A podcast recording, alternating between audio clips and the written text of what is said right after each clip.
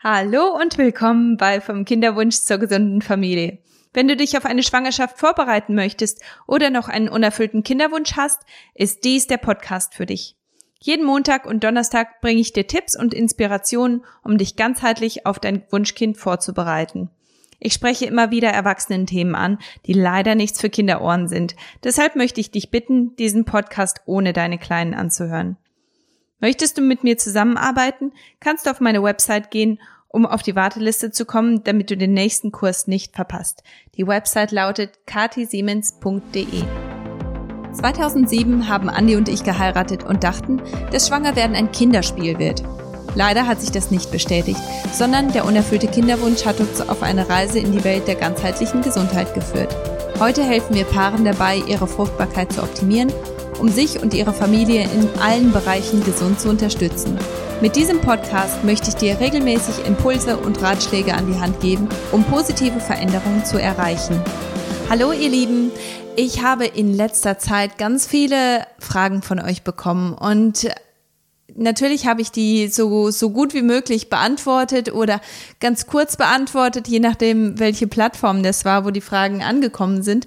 Aber ich habe gedacht, ich mache da einfach mal eine Podcast-Folge draus, weil viele eurer Fragen, die brauchen einfach ein bisschen mehr Erklärung und ähm, manche, die habe ich auch erst einmal ähm, ja recherchiert, damit ich da eine vernünftige Antwort geben kann. Und deswegen freue ich mich, dass ich diese Folge machen darf und ja, dass ich da ein bisschen mehr zu diesen Themen sagen darf. Und ähm, genau, also ich habe mir gedacht, dass ich den ersten Montag im Monat immer äh, jetzt für für so eine Q&A auch nutzen möchte, einfach nur um um Fragen, die ihr so habt, zu sammeln und äh, tatsächlich dann auch ähm, ein bisschen ähm, ja ein bisschen ausführlicher zu beantworten, als das manchmal in einer Nachricht möglich ist. Und äh, deswegen hoffe ich, dass, ähm, dass ihr auch eure Fragen weiterhin einreicht, dass ihr weiterhin Fragen stellt und das könnt ihr natürlich auch sehr gerne auf meiner ähm, Facebook-Seite oder auch bei Instagram machen bei Instagram bin ich Kati-Siemens, bei Facebook Kati Siemens Nutrition. Und äh, da, also wenn ihr das über diese zwei Plattformen macht, dann wäre das natürlich ganz gut. Ähm, am allerbesten wäre es aber, wenn ihr das über E-Mail machen würdet. Also wenn ihr einfach auf die Website geht, katisiemens.de und ähm, da einfach ein Kontaktformular ein, einreicht und ähm, ja, da eure Fragen stellt, damit auch nichts untergeht. Also das wäre am allerbesten, weil das am übersichtlichsten ist. Ähm, jeder, der bei Instagram oder Facebook ist, weiß, dass, äh, dass manchmal so viele Mitteilungen reinkommen, dass man manchmal den Überblick ganz schnell verliert und deswegen ähm, über E-Mail wäre das am besten. Oder ihr könnt mich natürlich auch ganz direkt, ohne auf die Website zu gehen, da könnt ihr mich auch unter kontakt at anschreiben. Also Kontakt wird mit C geschrieben. Ähm, genau, also das, das sind so die Möglichkeiten, ähm, um eure Fragen einzureichen. Aber jetzt komme ich auch zu den Fragen und zwar, ich denke, dass das sind Fragen, die mit Sicherheit ganz viele von euch betreffen und viele von euch sehr interessant finden. Und zwar ist die erste Frage von der lieben Deborah. Und zwar hat sie gefragt, ähm, wie das eigentlich ist, ob man verklebte Eileiter ähm, ohne irgendeinen medizinischen Eingriff erkennen kann und ob man das auch behandeln kann. Und ich habe beschlossen, daraus eine Podcast-Folge zu machen, weil das ist, die Antwort sprengt ein bisschen den Rahmen äh, von, von dieser Podcast-Folge, weil ich die Antworten relativ kurz halten möchte. Ähm, aber grundsätzlich ist es so, dass man nicht wirklich feststellen kann, ob Eileiter verklebt sind ähm, oder vernarbt sind, was, was noch viel öfter der Fall ist, äh, was, was eben die ähm, Probleme verursachen könnte, die, die man haben könnte, jetzt zum Beispiel Unfruchtbarkeit, also dass, dass sich einfach keine Schwangerschaft einstellt, weil die Eizelle einfach nicht vernünftig durchkommt. Also ähm, man hat zwar einen Eisprung und man hat auch eine Periode, aber eine Schwangerschaft stellt sich niemals ein, weil die Eizelle einfach nicht befruchtet werden kann, weil entweder die Spermien nicht durch können oder äh, die, ähm, die, die, die Eizelle einfach nicht durch kann durch den Eileiter. Und das ist natürlich eine ganz, ganz wichtige und große Sache, die, ähm, die eine ganz große Rolle spielt Ähm, aber ohne einen Eingriff, ohne ähm, eine medizinische Behandlung kann das nicht wirklich festgestellt werden, weil das einfach ne, symptomfrei ist. Also man, man merkt nicht wirklich viel, man merkt vielleicht ähm, andere Symptome. Also wenn man jetzt ständig äh, Zysten hat am ähm, Eierstock oder am Eileiter oder an der Gebärmutter oder ähm, grundsätzlich ähm, ja im Unter ähm, im Unterleib. Wenn, wenn man da zu, zu Zysten neigt, dann ist da, ist die Gefahr einfach wesentlich größer, dass sich dann auch Narbengewebe bildet und dieses Narbengewebe dann äh, zu Verklebungen oder zu ähm, Störungen führt oder führen kann. Ähm, ein Problem, was ich mit mit medizinischen ähm, Eingriffen habe, um festzustellen, ob der Eileiter tatsächlich verklebt ist, ist die Tatsache, dass dieser Eingriff an sich kann schon dazu führen, dass die Eileiter verkleben. Also das, das kann die Schleimhaut irritieren und das kann dann dazu führen, dass die Schleimhaut sich ähm, entzünden kann und dann eben entsprechend Narbengewebe bildet, was dann natürlich, ähm, vielleicht hast du am Anfang gar keine, äh, gar kein Narbengewebe im Eileiter gehabt, vielleicht hast du dieses Problem erst gar nicht gehabt. Es kann aber sein, dass, dass sich dieses Problem entwickelt, einfach nur, weil man das nachgeguckt hat. Und ich, ich weiß, das ist dann eine ganz schwierige Sache, wenn, wenn du nicht weißt, dass das Problem überhaupt besteht, dann kannst du auch nichts dagegen machen.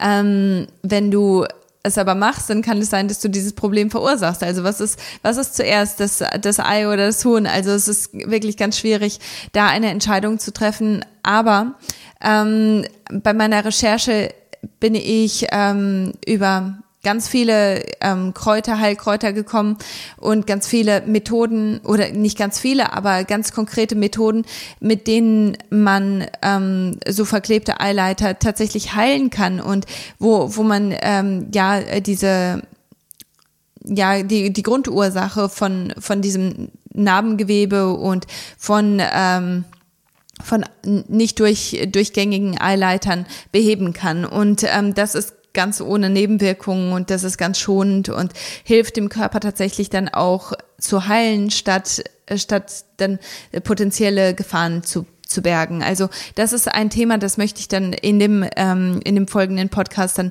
auch noch mal konkreter ansprechen, damit ich euch da ein bisschen mehr dazu erzählen kann, weil das ein großes Thema ist, aber auch ein Thema, das sehr sehr viele Chancen birgt. Also ähm, grundsätzlich, was ist meine Meinung zu ähm, zu zu der Untersuchung, was verklebte oder nicht durchgängige Eileiter angeht. Meine Meinung ist, dass ich auf jeden Fall erst einmal die natürlichen Methoden ausprobieren würde. Wenn das nicht funktioniert, dann kann man immer noch die, ähm, die Untersuchungen machen, man kann immer noch chirurgische Eingriffe machen, aber man hat wenigstens alles probiert um das zu vermeiden. Und das ist etwas, das, das wird einem von Ärzten nicht vorgeschlagen. Und ich muss auch ganz ehrlich sagen, bis ich mal auf diese Methoden gekommen bin, das hat ähm, ganz schön lang gedauert, ganz schön viel Recherche gebraucht, bis ich äh, rausgefunden habe, welche anderen Methoden es gibt. Und ähm, deswegen ja, so, so einfach ist es nicht zu finden und deswegen freue ich mich umso mehr, dass es da Methoden gibt, die natürlich sind und die schonend sind und eben nicht invasiv und keine, keine Nebenwirkungen bergen. Also ähm, das ist auf jeden Fall eine Sache, die, ähm, ja, die sehr viel Hoffnung bringt, finde ich. Ich hoffe, das beantwortet die Frage so ein bisschen. Also man kann das ohne einen Eingriff kann man das nicht wirklich ähm, feststellen, aber man kann ohne Eingriff ähm, eventuell ganz viel erreichen. Die zweite Frage ist, warum ist es wichtig, in der Kinderwunschzeit auf Monatshygiene zu achten? Diese Frage ist von Claudia gekommen und ähm, ja, also das, das ist eine Frage, die ganz wichtig ist, weil ähm, die wenigsten Frauen wissen, was Monatshygiene eigentlich für, einen für einen riesig großen Unterschied macht und dass es wirklich ganz, ganz entscheidend ist, weil bei der Monatshygiene und ähm, da möchte ich euch auch motivieren, dass, dass ihr zurückgeht zu der Folge mit Fee Cup. Also ich, ich bin mir nicht so ganz sicher, das ist im Juni gelaufen. Ähm, da hat die liebe Tabea von Fee Cup, die hat erklärt, was Monatshygiene ähm, ja, warum da so ein großer Unterschied ist und was der Unterschied ist und wie man äh, seine, seine richtige Monatshygiene auch auswählt und nutzt. Und ähm, also eine ganz, ganz tolle Folge. Würde ich auf jeden Fall nochmal empfehlen. Ähm, grundsätzlich ist es so, wenn, wenn man Hygieneartikel nutzt, die ähm, ja, die, die so ganz normal im, im Laden angeboten werden, die sind meistens aus ähm, genmanipulierter ähm, Baumwolle gemacht. Und ähm, die Baumwolle ist auch so gut wie immer gebleicht. Also womit bleicht man mit Chlor? Meistens ähm, ist natürlich auch desinfiziert und da sind viele Chemikalien drin, die dann natürlich dazu führen, dass ähm, also das betrifft jetzt Tampons und Binden und ähm, diese diese Produkte, die haben natürlich dann auch ähm, Chemikalien und Inhaltsstoffe, die dazu führen, dass man möglichst viel Flüssigkeit aufnehmen kann. Und ähm, der Nachteil dabei ist aber genauso wie auch bei Windeln, also ähm, bei Babyartikeln ist das genau das Gleiche. Ähm, die führen dazu, dass, ähm, dass Hormone einfach ähm, aus dem Gleichgewicht gebracht werden, weil die ähm, Hormon- oder Endokrin-Disruptoren sind. Und das bedeutet, dass, äh, dass die eben Einfluss haben auf, ähm, auf hormonbildende Organe. Und das ist natürlich etwas, das man vermeiden möchte, gerade in der Kinderwunschzeit, gerade wenn, wenn es nicht so einfach klappt und wenn, ähm, wenn der Körper so ein bisschen verrückt spielt, was auch die Hormone angeht, dann ist es ähm, eine, eine Sache, die man nicht ähm, unterschätzen sollte. Also wenn man da Hormon, äh, endokrine Disruptoren ähm, auf die empfindlichste Schleimhaut bringt und immer über, über eine einen Zeitraum von einer ganzen Woche jeden Tag, 24 Stunden am Tag, ähm, in, in so einem sensiblen Bereich hat, dann hat das natürlich ganz großen Einfluss auf die Hormone, aber eben auch auf die Schleimhäute. Wenn du Tampons benutzt und ähm, die sind ganz normal hergestellt, also mit, mit Bleiche, mit Chemikalien, dann ist es etwas, das deine Schleimhäute austrocknet und auch bei ungebleichten und bei Öko ähm, Baumwolle, also Produkten, die daraus gemacht sind, ist das eben auch der Fall. Also die sind natürlich so gemacht, dass die so viel Flüssigkeit wie möglich aufnehmen und das trocknet die Schleimhäute aus und das führt dann dazu, dass man zu, zu wenig Befeuchtung hat, um ähm, ja Sex zu haben, der der auch Spaß macht und ähm, wo wo man nicht zu starke Reibung hat, wo, wo man, wo man keine, keine Reibungsschmerzen hat. Also diese ganzen Sachen, die werden natürlich gefördert, wenn man ein Tampon in, ähm, in den Vaginalbereich schiebt, der diese ganze Flüssigkeit wegholt. Und äh, das, das ist natürlich dann auch nochmal ähm, ein Punkt, der ganz, ganz wichtig ist. Gerade in der Kinderwunschzeit, gerade in der Kinderwunschzeit sollte man natürlich ähm, öfter miteinander schlafen und wenn der Geschlechtsverkehr aber etwas ist, das weh tut und das total unangenehm ist, weil die, ähm, der vaginale Bereich einfach zu trocken ist, dann ist das natürlich nicht besonders hilfreich und das ähm, das führt dann dazu, dass man das überhaupt nicht genießt und dass, äh, dass es dann wirklich auch zu einer großen Aufgabe wird, die ähm, ja, die, die man auch nicht mit etwas Positivem ähm, verbindet. Also grundsätzlich, um die Frage nochmal äh, konkreter zu beantworten, bei normalen Hygieneprodukten, die man so im Laden kauft, ähm, die werden immer also außer das ist wirklich äh, ähm, nochmal ausgeschrieben. Ansonsten werden die aus ähm, genmanipulierter Baumwolle gemacht die gebleicht ist. Da sind ganz viele Chemikalien drin, da sind, ähm, da sind Absorbent Agents mit drin, also ähm, Sachen, die, die eben Flüssigkeit aufnehmen, ähm, die dann auch nochmal dazu führen, dass, äh, dass eben Hormone ins Ungleichgewicht gebracht werden. Deswegen empfehle ich normale Hygieneartikel nicht. Ich empfehle da eher ähm, Menstruationstassen, weil die die Schleimhaut nicht irritieren und weil man da auch wirklich ganz ähm, ganz klar sehen kann, wie viel äh, Blutung habe ich eigentlich gehabt, wie sieht eigentlich die Blutung aus von der Konsistenz, von der Farbe, von der Menge, also diese ganzen Sachen, die spielen natürlich eine ganz große Rolle. Ähm, ich empfehle da auch eher Stoffbinden, wenn man äh, wenn man eher Binden nutzen möchte als ähm, ja etwas das äh, also etwas Tampon ähnliches. Äh, ähm, wenn man Binden, äh, Stoffbinden benutzt, äh, die, die kann man immer wieder auswaschen. Die sind in den meisten Fällen auch aus sehr, sehr guten Materialien gemacht und ähm, das ist gut für die Umwelt, das ist aber auch gut für deinen Körper, weil da eben keine Chemikalien drin sind, die die deine Hormone ins Ungleichgewicht bringen und die deinen Kinderwunsch ähm, dann noch weiter ähm, ja ins Ungewisse verschieben und äh, ja, das, das ist einfach etwas ganz, ganz Wichtiges, dass man da einfach dran bleibt und dass man ein bisschen mehr ähm, Verständnis dafür entwickelt, was tue ich eigentlich da auf meine Schleimhaut in meinen Vaginalbereich. Also das ist natürlich ein ähm, ganz wichtiger Bereich, gerade in der Kinderwunschzeit. Ja, ich hoffe, das beantwortet diese Frage. Ähm, dann die nächste Frage ist, kann Hochsensibilität Einfluss auf den Zyklus haben? Diese Frage ist von Angelika. Ähm, und zwar, ja, da ist es wieder so die Frage, was kommt zuerst, das Ei oder das Huhn? Ähm, weil wenn, wenn man ein, ähm, ein Zyklus hat oder ähm, Hormonproduktion hat, die nicht balanciert ist, die nicht ähm, optimal ist, dann führt das dazu, dass man eben eher zu Depressionen neigt, dass man eher zu, ähm, zu Stimmungsschwankungen neigt, dass, dass man wirklich hoch traurig ist oder, oder super happy. Also das, das kann dann innerhalb von Minuten umschwingen. Und äh, das ist natürlich etwas, das, ähm, das man nicht möchte. Das kann aber durch Hormon äh, oder in, äh, unbalancierte Hormone eben ähm, kommen. Und häufig wird das auch als Hochsensibilität auch gesehen.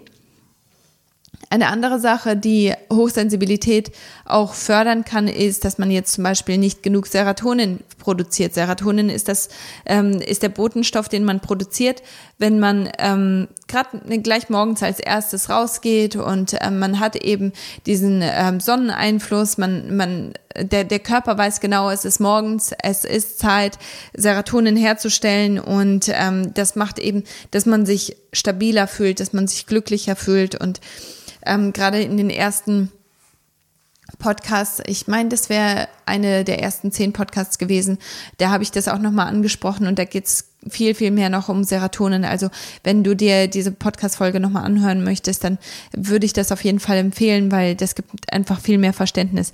Ähm, genau, das das sind natürlich Faktoren, die führen dann ganz, ganz stark dazu, dass, dass man eben hochsensibel ist, dass man viel stärker auf, ähm, auf Sachen reagiert, einfach weil Hormone und Botenstoffe nicht im Gleichgewicht sind. Und das macht natürlich einen ganz großen ähm, Unterschied im täglichen Leben. Natürlich ist es aber auch umgekehrt genauso, wenn man sich ständig ähm, ja, wenn man ständig das Gefühl hat, man ist so auf der Kante, man, man weiß nicht genau, wie wird dieser Tag sein, weil werde ich, werde ich emotional total schwach sein oder ist es okay, werde ich stabil sein. Das ist, führt natürlich dann zu ganz viel Unsicherheit. Und das kann auch dazu führen, dass, dass der Zyklus dann auch äh, durcheinander kommt, weil das natürlich ein Stressfaktor ist. Das ist ein ganz, ganz großer Stressfaktor, wenn man die Emotionen nicht wirklich ähm, einschätzen kann, wenn man keine Kontrolle über seine Emotionen hat. Das ist ein riesig großer Stressfaktor und gerade die Kinderwunschzeit hilft da natürlich nicht besonders, weil man jeden Monat ähm, ja, wenn, wenn, wenn man diesen negativen Schwangerschaftstest in den Händen hält, geht man natürlich in dieses Tief. Und das ähm, das ist dann so ein Teufelskreis. Also zum einen produziert, produzieren diese Emotionen einen ganz großen Stressfaktor. Dieser Stressfaktor führt dann dazu, dass die, dass die Hormone nicht in Balance sind und ähm, dass die Hormone mehr ins Ungleichgewicht kommen und das führt dann auch wieder zu äh, Hormonen, ähm, ja, Unbalance und das ist natürlich dann auch wieder nicht hilfreich. Also das ist eine ganz schwierige Sache, aber Grundsätzlich, um die Frage zu beantworten, ähm, Hochsensibilität ist natürlich etwas, das man angehen sollte. Und das ist auf jeden Fall etwas, das Einfluss auf den Zyklus haben kann, aber grundsätzlich würde ich an, würde ich daran arbeiten, die Hormone zu, zu balancieren. Und das macht man nicht nur, indem man irgendwelche Nahrungsergänzungsmittel schluckt, sondern das macht man, indem man morgens gleich als erstes rausgeht, ähm, wirklich äh, Zeit in der Natur verbringt, Zeit draußen verbringt. Das hilft ganz viel in der Serotoninproduktion, was sehr, sehr hilfreich ist, was Hochsensibilität angeht. Und ähm, natürlich muss man seine Ernährung anpassen, aber auch den Schlaf anpassen und auch Bewegung anpassen. Also diese ganzen Sachen, die spielen eine ganz große Rolle und die, die sollten parallel optimiert werden, einfach damit man nicht nur an einer Stelle arbeitet, sondern wirklich an allen Stellen arbeitet, weil das insgesamt führt dann dazu, dass man einfach viel mehr Kontrolle über seine Emotionen hat, dass diese Hochsensibilität, vielleicht wird die trotzdem bestehen bleiben zu einem gewissen Grad, aber äh, zu, zumindest ist sie dann so, dass, dass man irgendwo nicht das Gefühl hat, man ist, der Körper ist außer Rand und Band und man kriegt das gar nicht in den Griff. Also das ist eine ganz große Sache und ich muss da aus eigener Erfahrung sprechen, als ich das erste Mal über Hochsensibilität gelesen habe. Da war das etwas, da konnte ich mich total mit identifizieren, weil ich dachte, das ist auf jeden Fall das, was, was ich erfahre. Das ist das, was, was bei mir abgeht. Also ähm, wenn, wenn jemand mir ein, ähm, eine positive Nachricht bringt, also dass, dass jemand schwanger geworden ist oder ähm, dass sie das Kind bekommen haben, dann habe ich total überreagiert. Und ähm, heute weiß ich, dass das ganz viel auch mit meinen Hormonen und mit meinen Botenstoffen zu tun hatte und dass ähm, jetzt heute weiß ich die, die Arten, mit denen ich das ausgleichen und verbessern kann. Natürlich bin ich trotzdem ein sehr empathischer Mensch und ich, ich bin emotional, aber ich meine Emotion, meine Emotionen, die regieren mich nicht mehr. Und das ist ein Punkt, den ich wirklich hier ein bisschen herausstellen möchte. Du kannst, du magst vielleicht hochsensibel sein, aber wenn deine Emotionen dich wirklich ähm, lenken und du keine Kontrolle darüber hast, dann ist das definitiv etwas, woran du arbeiten musst. Und da musst du ganzheitlich dran arbeiten. Da kannst du nicht mit einer Pille ähm, alles verändern natürlich kannst du es verbessern, aber alle Bereiche spielen wirklich eine große Rolle und ähm, da solltest du wirklich ganzheitlich dran gehen. Genau, die nächste Frage ist, ähm, ich nehme trotz Sport- und Ernährungsumstellung nicht ab. Woher kommt das? Die Frage ist von Carmen gewesen.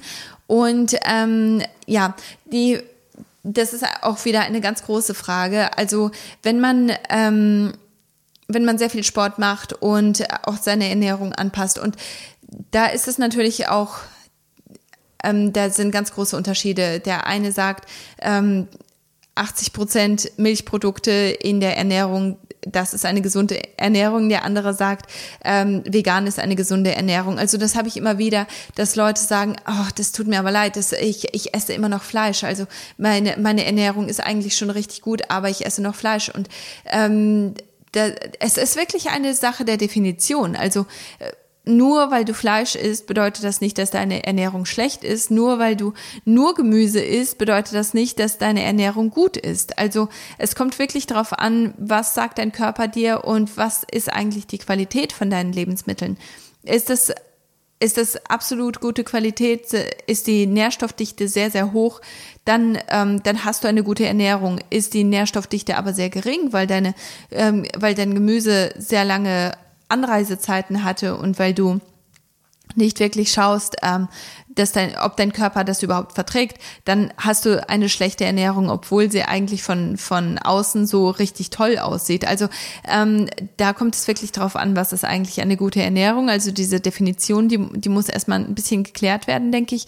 Ähm, und dann kommt es aber auch darauf an, wie ist eigentlich dein, dein Sport, also was für eine Art von Sport machst du und der größte Grund äh, oder die größte Ursache, die dazu führen kann, dass man trotz Sport und Ernährungsoptimierung nicht abnimmt, ist, wenn man ähm, sehr gestresst ist, vielleicht von, von diesem Ziel abzunehmen oder auch von anderen Sachen. Also wenn man sich total stresst und, ähm, und der Körper sehr viele Stressfaktoren um sich herum hat. Und über das Thema sprechen wir auch immer wieder. Also ruhig die, die, ähm, die Podcasts, die wir vorher schon gem äh, gemacht haben, dazu anhören, also gerade zum Thema Stress ähm, und auch Progesteron, dann äh, wenn, wenn ganz viele Stressfaktoren da sind, dann kann es sein, dass diese, diese eigentlich ja gute Sache, dass du mehr, dich mehr bewegst und dass, dass du deine Ernährung optimieren möchtest, das kann dazu führen, dass, dass dein Stress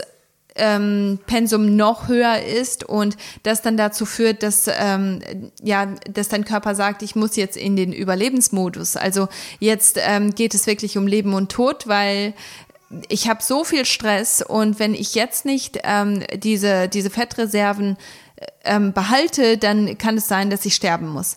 Das ist die Reaktion vom Körper. Und da gilt es dann zu gucken, was sind eigentlich meine Stressfaktoren? Kann es sein, dass du, ähm, dass du nicht gut schläfst, dass dein, dein, dein Schlaf unterbrochen ist, dass du zu spät schlafen gehst, dass du vielleicht ähm, dass du vielleicht sehr viel Zucker in deiner Ernährung hast, ähm, obwohl du es vielleicht gar nicht als Zucker wahrnimmst, dass du vielleicht sehr, sehr viel Obst in deiner Ernährung hast oder Säfte, die, die deinen Zuckergehalt hochtreiben. Oder du hast vielleicht ab und zu mal Alkohol, aber du verträgst es einfach gar nicht. Oder du hast Nahrungsmittelunverträglichkeiten, von denen du ähm, nichts weißt oder die du als solche gar nicht wahrnimmst.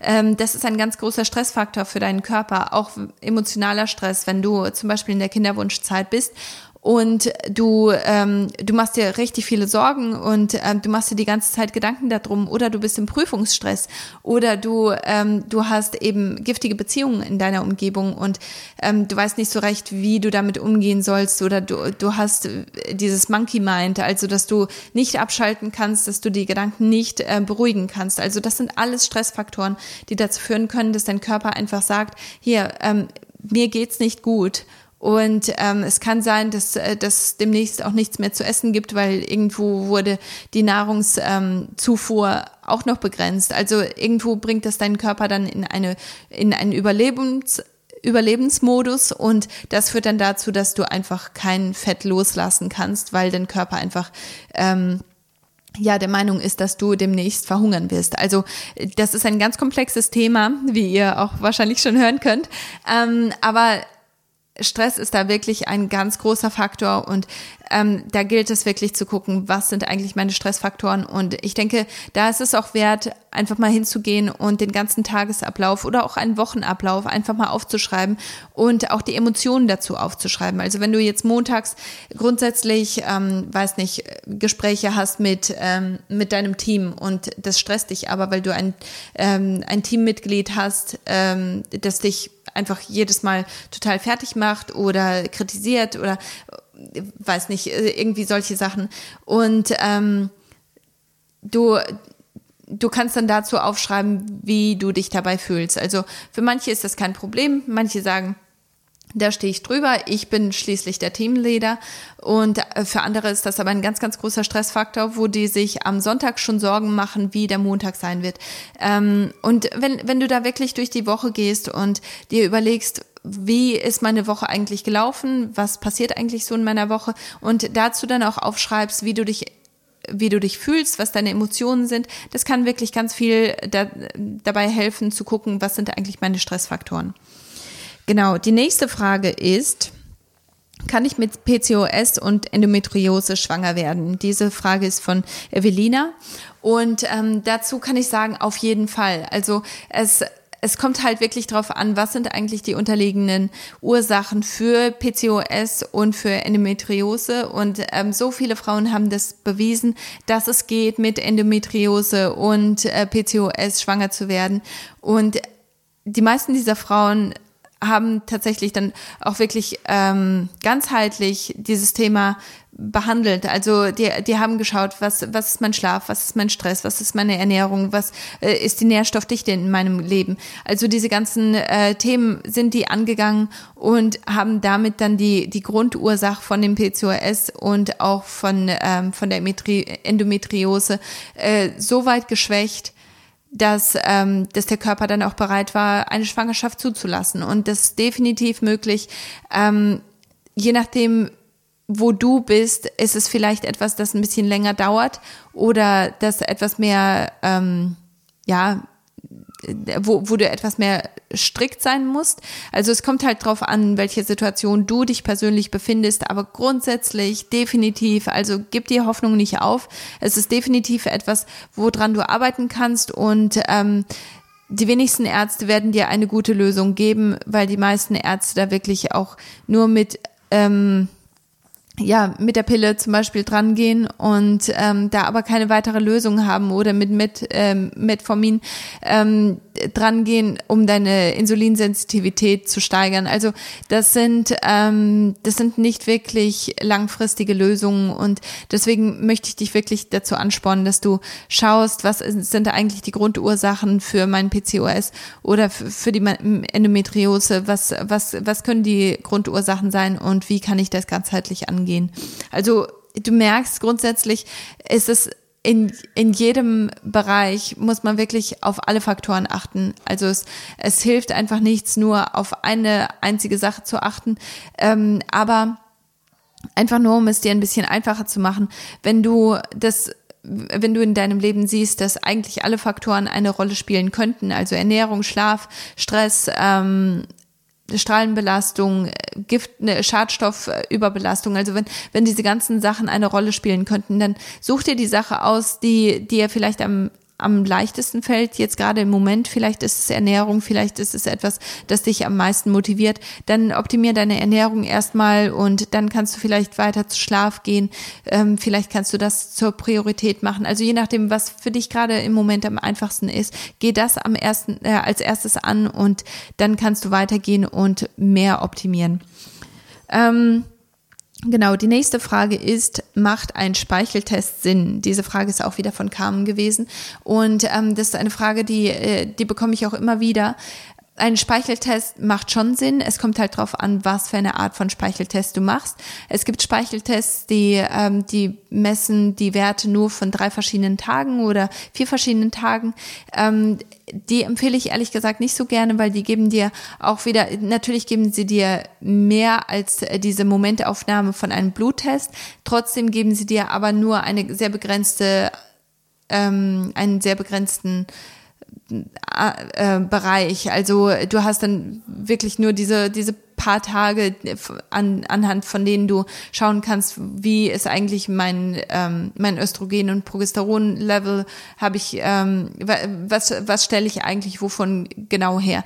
Ähm, da macht es mehr Sinn, einen Speicheltest zu nutzen, der ähm, den Speichel von, also von jedem zweiten Tag ähm, auswertet, weil das gibt dir einfach eine viel größere und viel ähm, umfangreichere Auswertung, weil äh, die wenigsten Frauen haben tatsächlich einen 28-Tage-Zyklus und die wenigsten Frauen ähm, haben ähm, ja einen regulierten Zyklus. Wenn sie, wenn, wenn sie drüber nachdenken, einen Speicheltest machen zu lassen, dann ist die Ursache dafür häufig, dass eben etwas nicht äh, richtig funktioniert und ähm, ja, das lässt dann auch annehmen, dass am 21. Zyklustag zum Beispiel vielleicht der Eisprung noch gar nicht stattgefunden hat. Also ähm, und das ist das ist der Tag, an dem viele Tests gemacht werden. Also grundsätzlich würde ich auf jeden Fall einen Speicheltest empfehlen. Ja, auf jeden Fall, weil das gibt dir einen, einen größeren ähm, Wert, sehr viel mehr Übersicht. Aber ich würde keinen Spe Speicheltest empfehlen, der nur ähm, ein paar isolierte Werte hat, sondern wirklich einen Speicheltest, der jeden zweiten Tag den Speichel auswertet. Ähm, genau. Also da gibt es auch ganz, ganz tolle ähm, Anbieter, die, die das ähm, dir das zur Verfügung stellen. Und du kannst mich gerne anschreiben. Ich kann dir einen richtig tollen Speicheltest ähm, empfehlen. Der ist von e Equilibrium. Ähm, ich, ich spreche das immer falsch aus. Equilibrium. Ähm, das ist zwar in den USA, aber ich habe keinen keinen besseren ähm, ja, Hersteller von Tests gefunden bisher, weil die stellen einfach ganz, ganz tolle Tests her und ähm, die sind einfach sehr, sehr umfangreich und ähm, ja, die kann ich auf jeden Fall empfehlen. Ähm, ich hoffe, das beantwortet diese Frage. Und äh, die nächste Frage ist, warum habe ich Schmerzen beim Sex? Diese Frage ist von Lisa. Ähm, und zwar kann das verschiedene Faktoren äh, oder verschiedene Ursachen haben. Und darüber mache ich auch nochmal eine separate ähm, Podcast-Folge, weil das auch wieder ein ganz, ganz großes Thema ist. Also grundsätzlich ähm, gibt es verschiedene Arten von Schmerzen und ähm, ungefähr 20 Prozent aller Frauen haben Schmerzen während dem Sex. Also das ist natürlich eine recht große Zahl, aber das, das ist ein Zeichen dafür, dass irgendetwas nicht stimmt. Also das sollte man so nicht akzeptieren, sondern wirklich auch als Warnhinweis annehmen und daran arbeiten.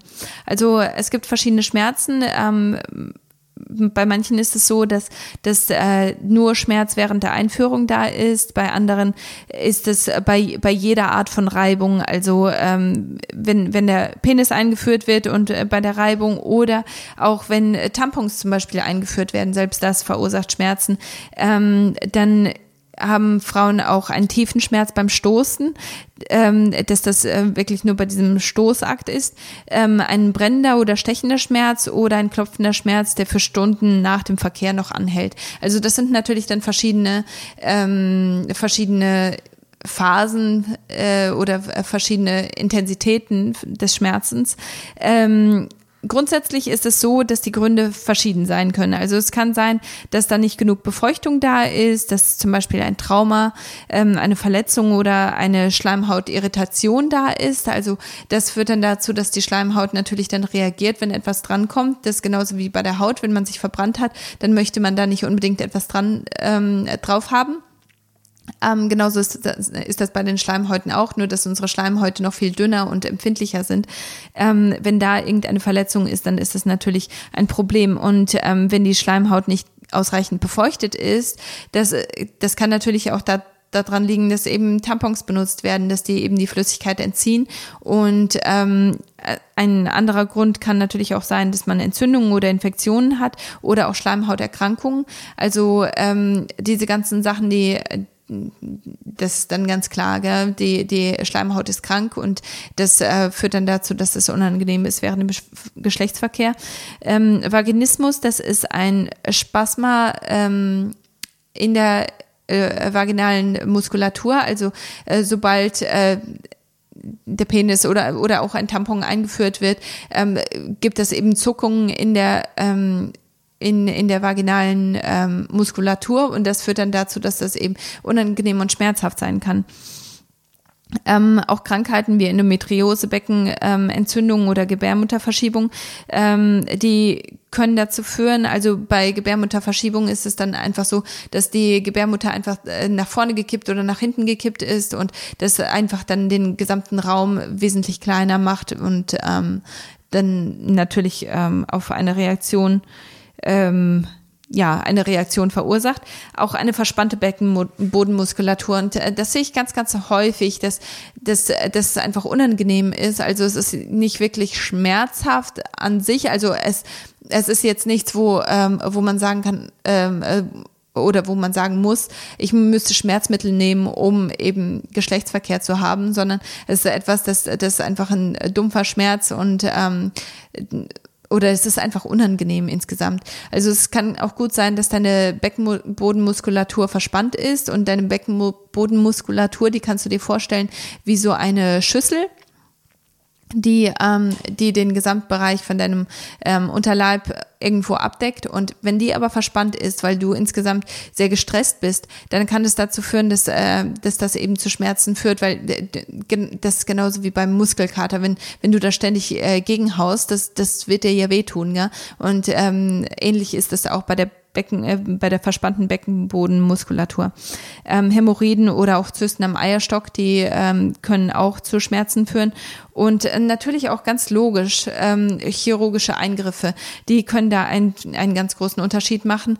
Ähm, wenn, wenn du ähm, ja, wenn du ganz frisch von einer OP kommst, natürlich ähm, reagiert dann deine Schleimhaut und natürlich ist es dann erst einmal unangenehm. Aber auch, ähm, was, was man auch nicht ver vergessen darf, sind auch psychologische ähm, Gründe oder Ursachen. Also wenn du zum Beispiel einen Missbrauch erlebt hast oder auch ähm, ja negative Erfahrungen hast mit ähm, mit mit Geschlechtsverkehr, dann ist es vielleicht auch etwas, das unterschwellig immer wieder mitkommt. Also wenn wenn du dann Geschlechtsverkehr hast, dass du das einfach als so unangenehm find, empfindest, dass dein Körper da irgendwo ähm, dann früher oder später mitmacht und dann deine psychologischen ähm, Sorgen oder Ängste dann in in deinem Körper dann auch widerspiegelt. Also das kann natürlich auch ganz gut sein. Es kommt halt wirklich ganz ganz darauf an, was, ähm, was sind die Gründe, was, was ist der größte Grund für dich und ähm, das kann dir auch ganz viel Aufschluss darüber, geben. Aber wie gesagt, das ist ein, ein ganz, ganz großes Thema und das möchte ich nochmal ähm, noch in einer separaten Podcast-Folge ansprechen. Genau. Jetzt kommen wir auch zur letzten Frage und zwar ist die von Lena. Ähm, muss ich äh, voll in der Sonne stehen, um Vitamin D3 herstellen zu können? Und das ist eine ganz gute Frage. Also Vitamin D ist etwas, das ähm, ganz, ganz wichtig ist, gerade für reproduktive Gesundheit. Unsere ähm, unsere unser Schleim äh, oder unsere Schleimhäute und unser Gewebe im reproduktiven Bereich, also in, im Eileiter, in, in der Gebärmutter, ähm, auch in, in der Vagina selbst, ähm, wir haben ganz, ganz viele Rezeptoren für Vitamin D3. Das ist total interessant, weil da wird ja niemals im Leben Sonne drankommen. Ja? Aber ganz offensichtlich braucht unser Körper in diesem Bereich Vitamin D3 oder Vitamin D grundsätzlich, ähm, weil sonst würde es diese Rezeptoren dann nicht geben. Diese Rezeptoren, die nehmen diesen Nährstoff auf und äh, die machen dann etwas damit. Was, was die, äh, was die Rezeptoren genau damit machen oder wofür es genau genutzt wird, das ist nicht so ganz bekannt. Aber fest steht, dass wir diese Rezeptoren da haben und wir haben nirgendwo Rezeptoren ohne einen bestimmten Grund. Deswegen ähm, Vitamin D ist eine ganz, ganz wichtige Sache, gerade was Reproduktion angeht. Und deswegen ähm, ist es ganz wichtig, dass man auf seinen Vitamin D-Haushalt achtet und ähm, das äh, wenn man das auswerten lässt, dass das ungefähr um ja 60 bis 80 ähm, ist, äh, also auf, auf deinem Blutergebnis. Also es sollte nicht darunter sein. Ich äh, habe teilweise so, so schlimme ähm, Vitamin D-Werte gesehen und das ist leider die ähm, der, der größte Anteil von uns, die wirklich einen Vitamin D-Mangel haben und ähm, das ist einfach nicht gesund, das ist nicht gut und gerade was Reproduktion angeht, ist das ein ganz, ganz großer Faktor. Ähm, deswegen ist die Frage ganz wunderbar und ich freue mich darüber. Ähm, also man, man muss nicht voll in der Sonne stehen, um Vitamin D auf, aufnehmen zu können. Man kann auch im Schatten stehen und das kennen viele von uns, wenn wir in den Urlaub fahren und man ist unterm Sonnenschirm, man wird trotzdem ähm, braun oder man kriegt trotzdem Sonne ab und ähm, man kriegt trotzdem Farbe und das ist ein ganz gutes Anzeichen dafür, dass, dass man Vitamin D aufnimmt. Es gibt ähm, Menschen, die überhaupt keine ähm, ja, gar, also die, die Haut färbt sich gar nicht und da würde ich auf jeden Fall schauen, ob der Körper überhaupt in der Lage dazu ist, Vitamin D aufzunehmen und wie die Vitamin, Vitamin D-Werte sind, weil ähm, das kann ein Anzeichen dafür sein, dass, dass da irgendwo Probleme bestehen. Ähm, grundsätzlich, wenn, wenn du jemand bist, der Sonne ganz gut vertragen kann, dann würde ich mich auch voll in die Sonne stellen, also ungefähr zehn Minuten am Tag ähm, wirklich der, der Sonne aussetzen. Das ist schon eine ganz gute Sache und das ist total hilfreich. Ähm, das füllt deinen dein Vitamin D-Speicher einfach auf. Ähm, wenn du empfindlicher bist, dann, ähm, dann musst du eben die Zeit ein bisschen reduzieren, dann musst du schauen, dass, dass du das so anpasst, dass deine Haut da auch mitmachen kann. Und ähm, ich empfehle auch immer ganz gerne, dass man die frühe Morgensonne auch nutzt, ähm, weil die einfach noch nicht so stark ist, vor allem wenn du empfindlich bist. Ähm, dass, dass du da einfach drauf schaust. Und grundsätzlich, also Vitamin D kann man auf jeden Fall supplementieren und da, ähm, da musst du unglaublich große Mengen nehmen, um, um irgendwo eine negative Wirkung ähm, hervorzurufen. Also gerade in Deutschland würde ich grundsätzlich empfehlen, dass, dass man eine äh, relativ ähm, große oder ja, je nachdem, wo man steht auf der Skala, also dass man wirklich supplementiert mit Vitamin D. Man, man kann damit nichts falsch machen, aber ähm, wenn man es eben nicht hat, dann können einfach sehr viele negative ähm, Auswirkungen stattfinden.